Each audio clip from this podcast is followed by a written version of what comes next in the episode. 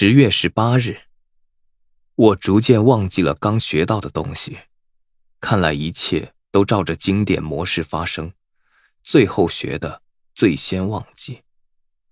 模式就是这样吗？最好再确认一下。重读我的阿尔吉农高登效应报告，虽然知道这是我写的，我却仍然觉得是出自别人之手。我甚至读不懂大部分内容。但我为什么这么暴躁？何况爱丽丝还对我这么好，她维持住处的条理和洁净，随时把我的东西放回定位，并且洗碗盘、擦地板。我不该像今天早上那样对她吼叫，因为我把她弄哭了。我不要这种事再发生。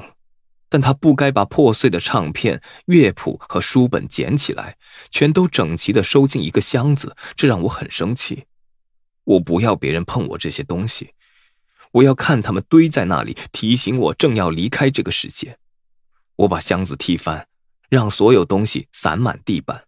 我告诉他，就让他们留在那里。实在是愚蠢，毫无理由。我猜我是觉得被刺伤才发作。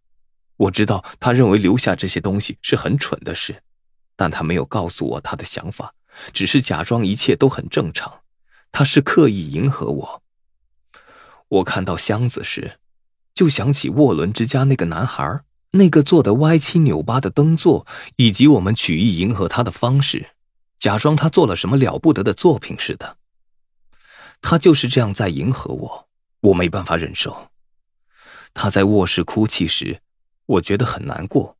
我告诉他，这都是我的错，我不值得他对我这么好。为什么我就不能控制自己？我只要好好爱他就可以了，这样就够了。